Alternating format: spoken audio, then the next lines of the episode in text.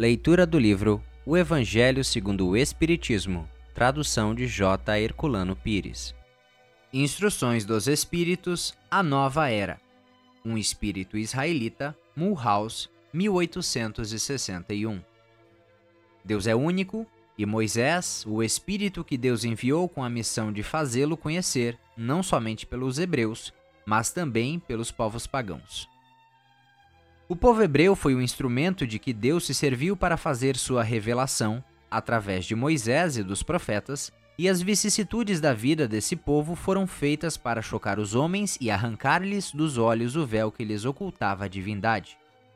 Os mandamentos de Deus, dados por Moisés, trazem o germe da mais ampla moral cristã. Os comentários da Bíblia reduziram-lhes o sentido, porque, postos em ação em toda a sua pureza, não seriam então compreendidos.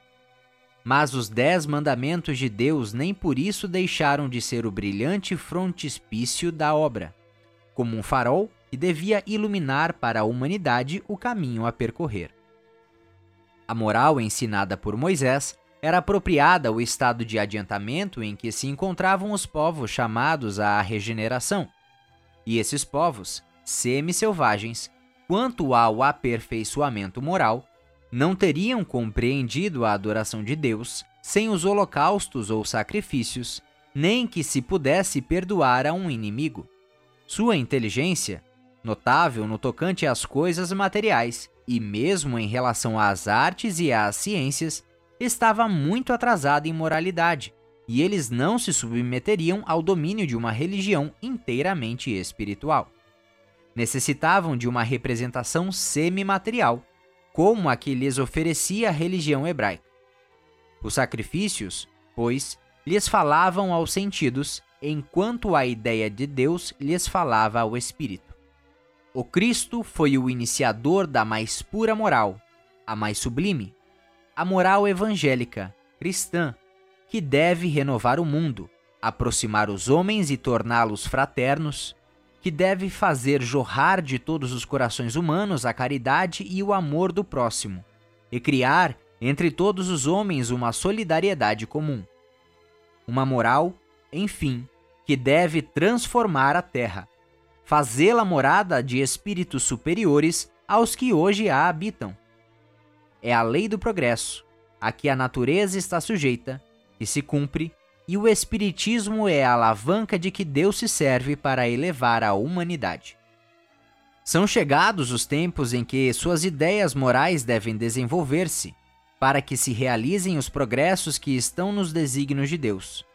Elas devem seguir o mesmo roteiro que as ideias de liberdade seguiram, como suas precursoras. Mas não se pense que esse desenvolvimento se fará sem lutas. Não, porque elas necessitam, para chegar ao amadurecimento de agitações e discussões, a fim de atraírem a atenção das massas. Uma vez despertada a atenção, a beleza e a santidade da moral tocarão os espíritos, e eles se dedicarão a uma ciência que lhes traz a chave da vida futura e lhe abre a porta da felicidade eterna. Foi Moisés quem abriu o caminho Jesus continuou a obra e o Espiritismo a concluirá. Fenelon, Poitiers, 1861 Um dia, Deus, em sua inesgotável caridade, permitiu ao homem ver a verdade através das trevas. Esse dia foi o advento de Cristo, depois do vivo clarão, porém, as trevas se fecharam de novo. O mundo, após alternativas de verdade e obscuridade, novamente se perdia. Então, semelhantes aos profetas do Antigo Testamento, os espíritos começaram a falar e a vos advertir. O mundo foi abalado nas suas bases, o trovão ribombará, sede firmes.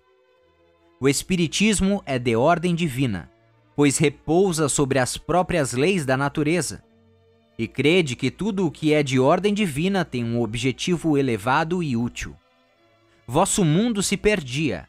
A ciência desenvolvida com o sacrifício dos interesses morais vos conduzia unicamente ao bem-estar material, revelando-se em proveito do espírito das trevas.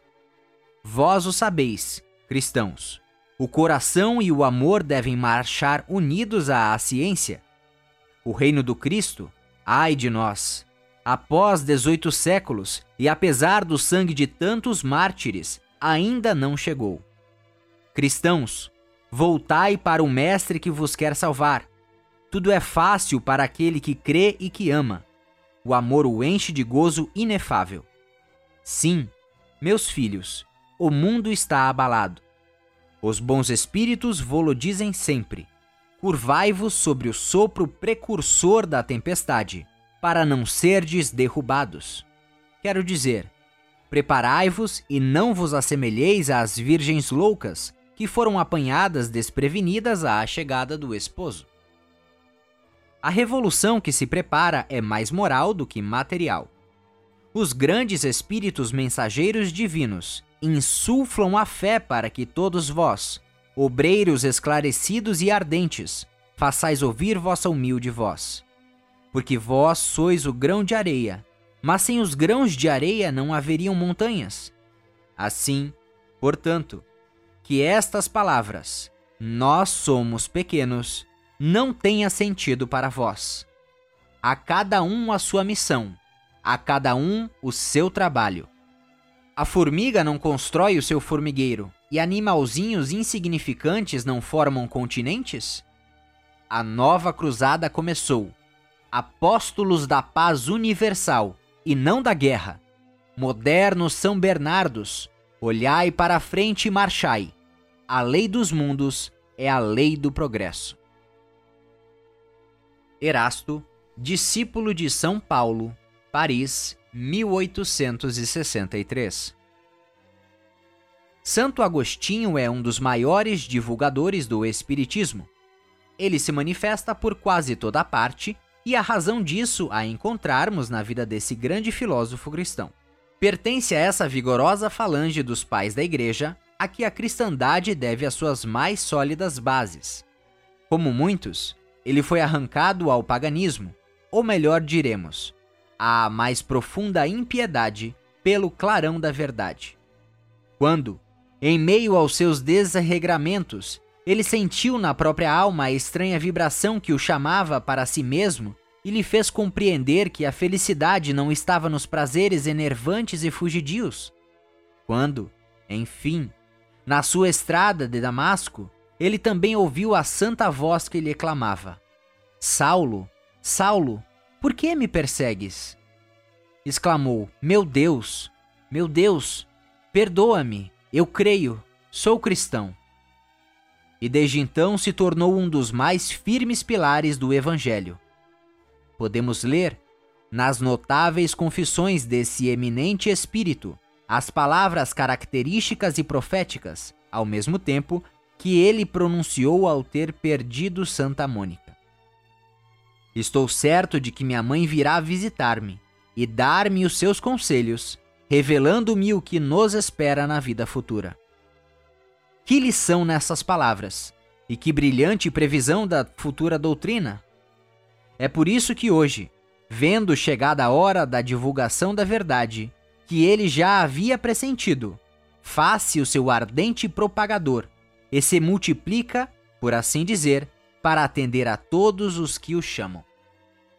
Nota: Santo Agostinho vem, por acaso, modificar aquilo que ensinou?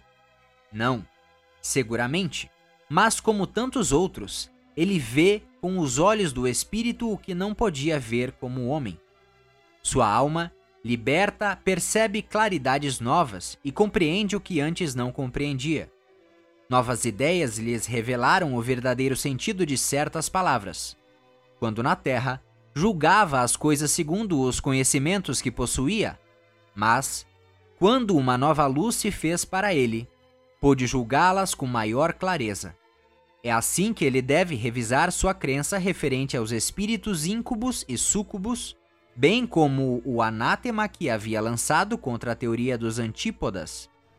Agora, que o cristianismo lhe aparece em toda a sua pureza, ele pode, sobre certos pontos, pensar de maneira diversa de quando vivia, sem deixar de ser o apóstolo cristão. Pode, sem renegar a sua fé, fazer-se o propagador do Espiritismo, porque nele vê o cumprimento das predições. Ao proclamá-lo, hoje, nada mais faz do que conduzir-nos a uma interpretação mais sã e mais lógica dos textos. Assim também acontece com outros espíritos que se encontram numa posição semelhante. Muito obrigado por assistir o nosso podcast. Se você gostou, deixe seu like e compartilhe. Dessa forma, poderemos juntos espalhar cada vez mais a luz do Cristo Consolador.